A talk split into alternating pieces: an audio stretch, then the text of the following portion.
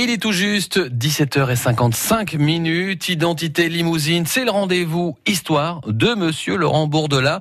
Cette semaine, nous parlons des émaux et plus particulièrement d'un lieu mythique à côté de la cathédrale de Limoges, Laurent. J'ai passé mes sept premières années près de la cathédrale de Limoges et le jardin de l'évêché était le mien. J'y fis mes premiers pas. C'est dire si ce que l'on appelait encore le musée de l'évêché, austère mais euh, élégant, bâtiment du XVIIIe siècle, mais familier.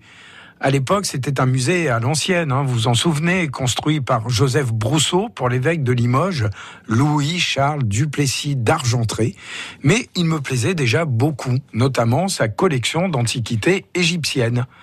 Aujourd'hui, c'est un lieu rénové, un vrai musée des beaux-arts, très agréable à visiter, où l'on peut notamment admirer une superbe collection d'émaux plus de 600 pièces, illustre la production des ateliers limousins du Moyen Âge à nos jours et offre un aperçu de la création internationale.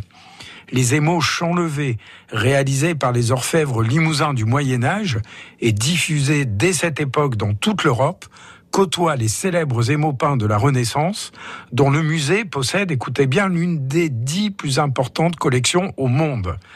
J'aime particulièrement y flâner à l'occasion de la nuit des musées, une fois par an, alors que le sombre a envahi les alentours, mais que la cathédrale Saint-Étienne et le musée brillent de tout leur feu dans une atmosphère très particulière.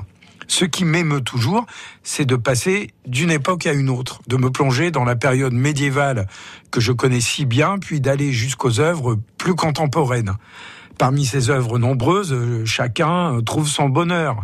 J'ai une tendresse toute particulière pour Léon Jouot, 1874-1950, d'abord médecin, mais aussi peintre et émailleur dont plusieurs créations sont exposées le pont Saint-Étienne avec la Vienne, les reflets, les immeubles, la cheminée d'usine, les fleurs du mal même, euh, femmes et fleurs vénéneuses, verres de vin qui auraient plu à Baudelaire, et toutes les autres œuvres, sachant si bien montrer les couleurs douces de la campagne limousine et les formes des femmes.